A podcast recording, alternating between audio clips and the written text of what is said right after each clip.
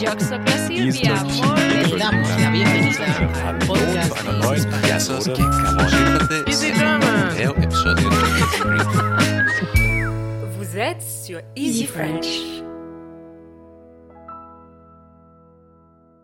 Salut les amis. Bonjour tout le monde. Aujourd'hui, exceptionnellement, vous serez seul avec moi, ou presque, car j'enregistre actuellement depuis le Mexique, où je suis désormais la seule représentante de l'équipe Easy French. Et c'est justement de ce voyage au Mexique que je vais vous parler aujourd'hui. Alors restez bien avec moi et c'est parti Le sujet de la semaine.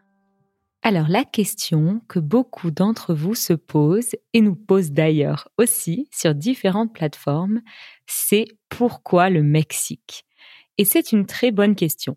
C'est vrai que le Mexique n'est pas forcément un pays auquel on pense quand on pense à la langue française et en effet, nous ne sommes pas venus ici pour parler français, même si c'est arrivé à plusieurs reprises. Nous sommes venus ici tout d'abord pour l'école d'hiver d'Easy Spanish. Easy Spanish ont organisé deux semaines de cours de langue espagnole ici au Mexique, dans une petite ville absolument adorable qui s'appelle Valle de Bravo.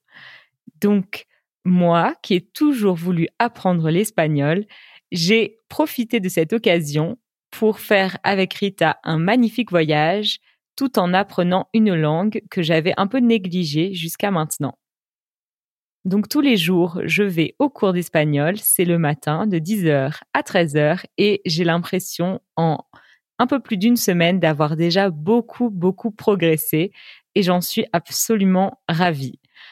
Alors ça, c'était donc la première raison, l'école d'espagnol.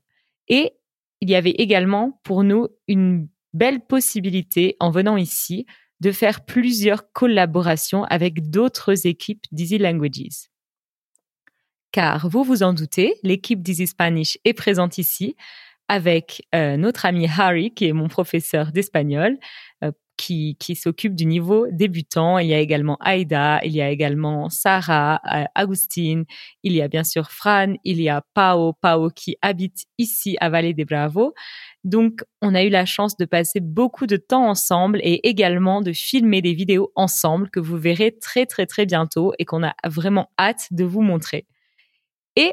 Une petite surprise, il y avait aussi l'équipe d'Easy Portuguese, nos amis Dani et Leandro de Sao Paulo, qui sont venus jusqu'ici également pour suivre l'école d'Easy Spanish, car tous les deux apprennent l'espagnol. Ils ont un niveau vraiment très bon. En tout cas, euh, moi, je suis assez impressionnée par leur niveau. Et euh, être avec eux pendant ces deux semaines, ça nous a également donné l'occasion de participer à une de leurs vidéos. En tout cas, moi, j'ai participé à une de leurs vidéos. Et d'ailleurs, on vous en parlera peut-être un peu plus tard et j'espère que vous l'apprécierez. En tout cas, pour moi, c'était un grand, grand plaisir de filmer avec eux. Et euh, j'espère que la vidéo euh, sortira et qu'elle sera parfaite, ou en tout cas qu'elle sera divertissante et surtout intéressante pour les personnes qui apprennent le portugais. Et ce n'est pas fini, la liste est encore euh, pas très longue, il reste une seule équipe que je voudrais mentionner, c'est bien sûr euh, l'équipe d'Easy German. Donc j'ai eu la chance de voir Carrie, Manuel et Janusz ici à Vallée des Bravos. Et c'était assez exceptionnel. En fait, ils sont venus au Mexique au départ pour l'école d'Easy Spanish, mais ils ont eu tellement, tellement de choses à faire qu'ils ont été un peu partout dans le pays et euh, on ne les a pas vus à Puebla. Ils sont partis avant qu'on arrive à Puebla, mais ils sont venus jusqu'à Valle de Bravo la semaine dernière spécialement pour nous voir, Rita et moi, et aussi pour enregistrer avec moi un épisode de leur podcast, le podcast Easy German qui est évidemment en allemand, mais je sais que beaucoup de nos auditeurs l'écoutent également car ils apprennent aussi l'allemand. Donc vous aurez, ou peut-être que même vous avez déjà eu la surprise de me voir, ou plutôt de m'entendre dans un de leurs épisodes. Donc c'était une semaine et quelques jours extrêmement riches en belles rencontres, en beaux moments partagés avec les autres équipes d'Easy Languages et également avec tous les élèves de l'école d'Easy Spanish. On est une trentaine de personnes et on a créé des liens déjà vraiment exceptionnels avec certaines personnes.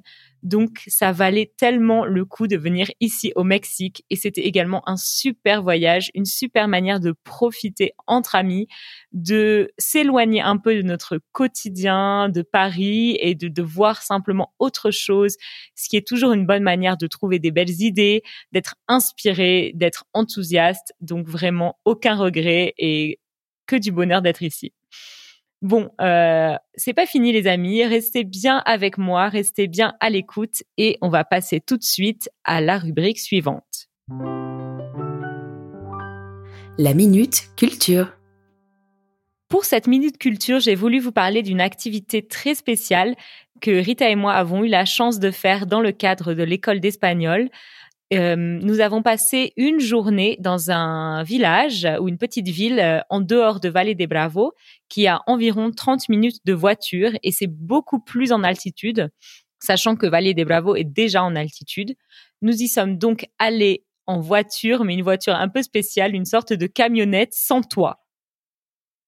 Donc on est monté dans cette camionnette, euh, on avait les cheveux au vent, il faisait un peu froid, mais c'était vraiment euh, une expérience très amusante d'être comme ça assis à l'arrière de cette camionnette, de voir le beau paysage, de rigoler ensemble et euh, ensuite ce qui nous a attendu à cette petite ville Corral de Piedra, c'était encore plus incroyable que ce voyage. On a eu la chance de passer presque une journée entière, en tout cas une bonne partie de la journée, avec des familles qui vivent dans cet endroit et qui nous ont accueillis dans leur maison, chez eux, par petits groupes de trois, pour nous montrer simplement euh, comment elles vivent. Par exemple, moi, dans la famille où j'étais, j'ai pu voir euh, toutes leurs plantations, les légumes qu'ils cultivaient, la manière dont ils les cultivaient. Ensemble, on est allé chercher du poisson parce qu'ils mangent beaucoup de poisson là-bas. C'est un peu le plat traditionnel. Donc, on a acheté ensemble du poisson, on l'a préparé ensemble également. Et j'ai eu la chance aussi d'apprendre à préparer des tortillas d'une manière vraiment traditionnelle. Tout, tout, tout le processus. J'ai commencé par enlever les grains de maïs euh, avec euh, deux autres personnes qui étaient avec moi. On a fait ça, puis on a collecté les grains et on les a mélangés avec de l'eau afin de sans doute les ramollir un peu. Puis on les a passés dans, dans un moulin et la pâte qui est extraite de ce moulin, en fait, c'est la pâte qu'on utilise pour faire les tortillas. Et euh, grâce à l'aide de, de, la dame qui m'a accueillie et de sa maman, j'ai appris à former des petites boules de pâte et à utiliser une presse qui permet d'en faire euh, des crêpes très très plates qu'on pose ensuite sur un, une plaque très très chaude et euh, ça les cuit. En fait, on les cuit d'un côté et de l'autre. Donc ça, c'était vraiment génial. Et on a également pu euh, déjeuner ensemble avec la famille, partager ce repas, partager euh, des discussions, échanger. On s'est promené également ensemble avec eux dans la forêt, qui était un endroit très apaisant. Certains certaines familles ont, ont, parlé des plantes et des, des effets qu'elles pouvaient avoir, des effets médicinaux notamment. Donc il y a eu énormément d'apprentissage, beaucoup d'échanges et c'était un moment incroyable dont on se souviendra très longtemps, je pense. Bon les amis, euh, restez bien, on continue, il y a encore beaucoup de sections et on va passer tout de suite à la prochaine. J'ai capté. Alors pour cette section, j'ai voulu parler de quelque chose d'assez insolite, une chose que je ne connaissais absolument pas avant de venir ici au Mexique. Ça s'appelle le mezcal. Pour ceux qui ne connaissent pas, euh, je vous explique rapidement. C'est la boisson traditionnelle du Mexique qui est fabriquée à base d'agave on a eu la chance d'avoir une dégustation de mezcal euh, dans le cadre de l'école d'Easy Spanish avec euh, quelqu'un qui est venu nous expliquer tout, tout, tout ce qu'on peut savoir sur l'histoire de cette boisson, sur comment elle est fabriquée, comment elle est consommée. C'était vraiment intéressant. Et puis surtout, on a pu euh, goûter trois différents mezcal et c'était assez, assez exceptionnel. Donc, pour vous donner une petite idée rapidement, je ne vais pas vous refaire toute l'explication parce que je suis loin d'être professionnelle, mais ce que j'ai retenu, c'est que euh, Le mezcal, on l'associe souvent à la tequila, qui est aussi un alcool très traditionnel du Mexique, mais il y a quand même une grande différence, c'est-à-dire que euh, chacun des deux contient de l'agave, mais euh, le pourcentage minimum d'agave que doit contenir chacun des deux est vraiment différent. Donc la dénomination tequila exige des producteurs un pourcentage d'agave minimum de 51%, alors que pour le mezcal, on doit euh, le faire à partir d'agave complètement. Donc c'est 100% d'agave dans le mezcal. Et c'est quand même une grande, grande différence. Et goûter le mezcal, c'était une super expérience. Euh, c'est un goût un peu fumé, vraiment spécial. On le sent, cet, effet fumé même dans le nez, sur la langue, sur les lèvres. Euh, on nous a fait goûter aussi en en mettant un peu sur notre main pour sentir aussi l'odeur, euh, qui a une odeur très très parfumée. Donc ça, c'était vraiment euh, une partie culturelle euh, super intéressante et on a appris beaucoup de choses. Donc j'espère que vous aussi, vous apprenez des choses ici en même temps avec moi. Et puis, on va passer à une rubrique un peu plus amusante, un peu plus drôle. On y va tout de suite. Au défi alors, euh, bien sûr, je suis seule aujourd'hui exceptionnellement, donc je ne vais pas me mettre moi-même au défi, ce serait un peu étrange, mais je voulais vous parler de quelques défis qui ont eu lieu ici au Mexique depuis qu'on est arrivé. On a commencé très fort parce que le deuxième jour, c'est-à-dire le lendemain de notre arrivée avec Rita, on a rencontré l'équipe d'Easy Spanish et on a mis Pao de l'équipe d'Easy Spanish au défi de prononcer des mots français qui sont censés être très très difficiles à prononcer. Donc c'était déjà quelque chose d'assez incroyable et euh, elle nous a vraiment surpris, c'est-à-dire euh, surpris de manière positive. On était assez impressionnés de sa capacité à prononcer des mots français vraiment vraiment compliqués, sachant que A appris un peu de français. Elle a vécu cinq mois à Paris, mais euh, elle ne pratique vraiment pas souvent son français. Donc, on lui a fait deviner des mots tels que bouilloire, euh, yaourt, quoi d'autre, une feuille. Et elle était vraiment douée. Le mot qui lui a posé le plus problème, c'était, bon, je vais pas vous dire. vous verrez euh, dans l'épisode qui sortira très bientôt. Et euh, on a voulu compléter cette vidéo également en parlant aux habitants de Vallée des Bravos. On s'est dit que sans doute les habitants de cette petite ville, peu d'entre eux euh, avaient déjà appris un peu de français ou connaissaient le français. Donc avec eux, c'était un défi encore plus grand parce que euh, c'était vraiment des mots complètement inconnus et euh, l'association des lettres en français était très surprenante pour eux, mais ils ont été vraiment incroyables. Ils ont joué le jeu, ils ont essayé, ils ont participé. Donc, euh, on espère que cette vidéo vous plaira à tous. Et c'était aussi un défi pour nous hein, de sortir dans la rue et de parler en espagnol aux gens, surtout pour moi qui suis encore débutante, d'aborder les gens en espagnol pour leur demander de participer à une vidéo pour enseigner le français c'était aussi un défi pour moi et je suis vraiment euh, fière de l'avoir relevé. Et c'est pas fini. Il y a également eu un autre défi pour moi, même deux. C'était vraiment intense euh, en défi. Donc j'ai fait la même chose que Pao, mais en espagnol, c'est-à-dire que j'ai essayé de prononcer des mots espagnols qui sont censés être très compliqués à prononcer pour les francophones. J'ai l'impression d'avoir plutôt bien réussi, mais vous verrez ça également dans la vidéo qui sortira très prochainement sur la chaîne Dizzy Spanish. Et enfin, attention, c'est la dernière, j'ai aussi participé, comme je l'ai dit tout à l'heure, à une vidéo avec mes amis Dizzy Portuguese, qui sont des gens incroyables que j'ai rencontrés, Erita également, pour la première fois ici au Mexique. Et ils m'ont invité dans leur vidéo où euh, dans cette vidéo, j'ai essayé de prononcer des mots portugais et je ne savais pas du tout comment il fallait les prononcer, bien sûr, car je ne connais pas les règles de cette langue, bien que je puisse comprendre un peu de portugais car c'est une langue romane, je ne connais absolument pas les règles de prononciation, donc je pense que ce sera peut-être aussi intéressant, même si vous n'apprenez ni le portugais ni l'espagnol ou que vous ne parlez pas ces langues, je vous invite vivement à regarder ces épisodes car les langues romanes ont tellement de choses en commun et quand on en apprend une, comme pour vous le français, c'est toujours, ça peut toujours vous apporter quelque chose d'aller voir un peu ce qui se passe du côté des autres langues de la même famille et vous pourriez avoir des surprises. Et maintenant, on va passer ensemble à cette rubrique où, généralement, avec les filles, on aime bien se plaindre. Je râle, tu râles, nous râlons. Bon, alors, euh, vous allez peut-être vous demander, mais de quoi est-ce qu'elle pourra bien se plaindre maintenant? Elle est au Mexique, il y a du soleil, elle fait plein de choses incroyables, elle voit des beaux paysages, elle apprend l'espagnol, elle a plein d'amis autour d'elle ou des gens super sympas. Mais pourtant, comme vous le savez sûrement, dans tous les voyages, il y a un petit lot de surprises pas toujours agréables. Et généralement, j'ai l'impression que ces surprises désagréables sont plutôt liées au trajet.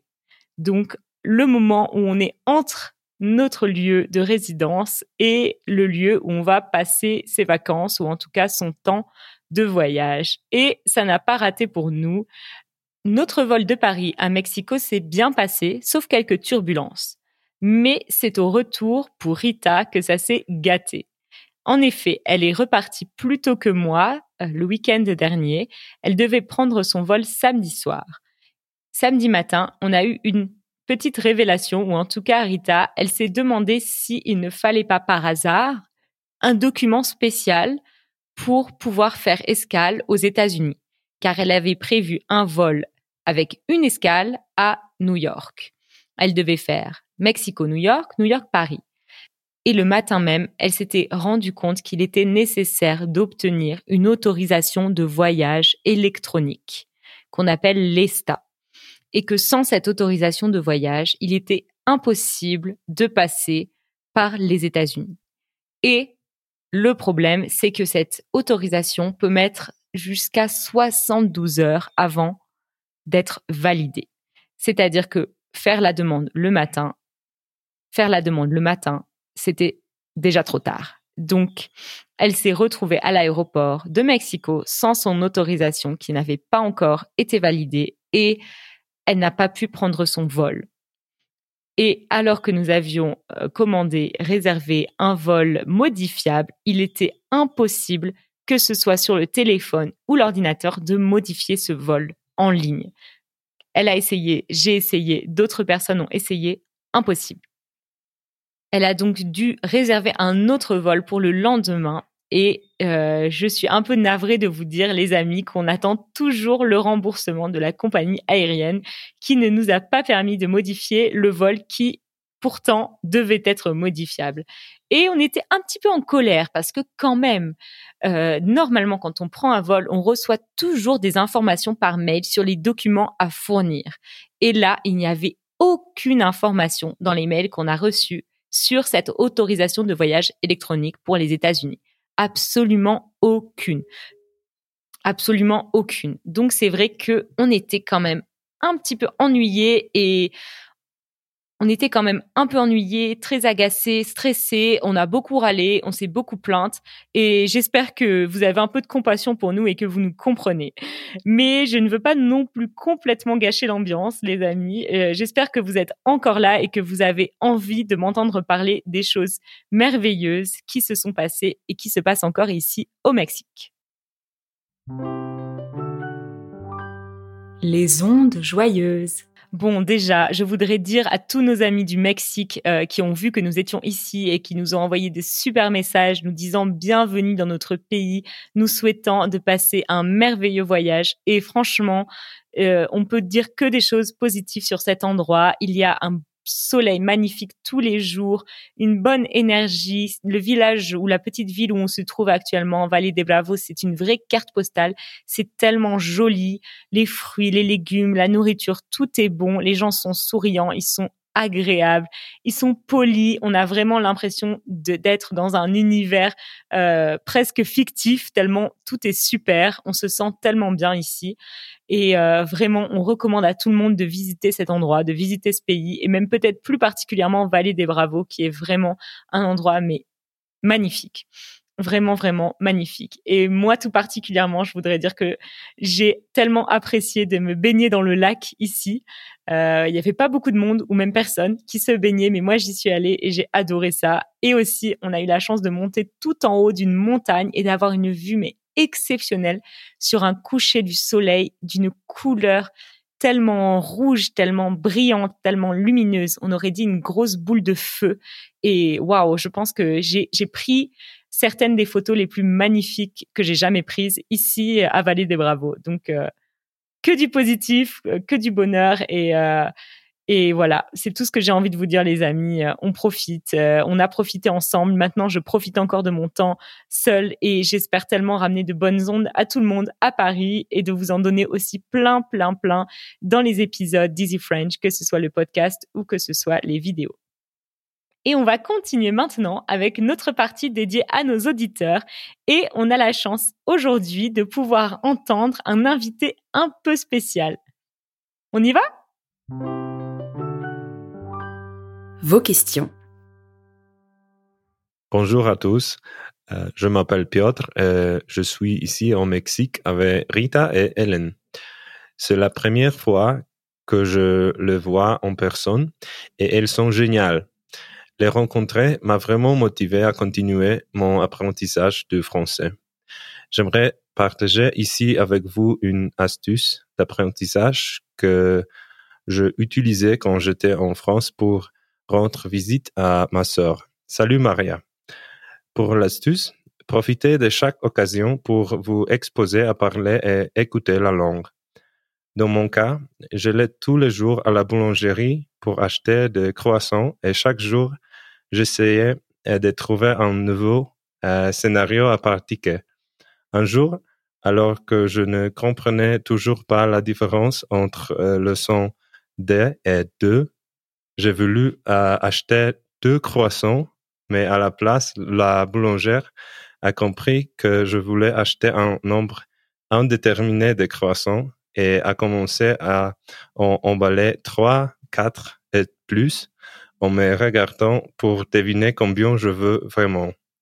À ce moment, j'ai compris qu'il y a une grande différence entre euh, demander deux croissants et deux croissants. Bonne chance dans votre apprentissage. Restez motivés et au revoir. Merci beaucoup Piotr pour ton message. C'est vraiment un grand plaisir de partager d'autres maisons ici à Vallée de Bravo avec toi et puis également avec Martha. Donc oui, avec Rita, depuis le début, on a partagé notre maison avec ce couple de Polonais avec qui on s'entend extrêmement bien. Ils vont d'ailleurs bientôt venir à Paris, donc euh, peut-être même qu'ils feront une petite apparition dans nos vidéos. Et, euh, et c'est super d'être ici et d'avoir tous ces gens qui sont inspirés euh, d'apprendre des langues, des nouvelles langues même. Le français, on a vu des gens euh, se sentir de nouveau motivés pour le français et ça nous fait un grand, grand plaisir. Donc, euh, c'était génial de pouvoir entendre Piotr. J'espère que son message vous a motivé aussi. Et c'est déjà bientôt la fin. Et oui, ça passe plutôt vite. En tout cas, euh, les amis, je voulais vous dire euh, un grand merci pour votre écoute, un grand merci pour vos messages et continuez surtout de nous contacter sur easyfrench.fm et laissez-nous des messages vocaux. Vraiment, rien ne nous fait plus plaisir que ça. Et je dis à nos amis membres d'Easy French, à tout de suite pour le bonus et pour les autres, à très très bientôt.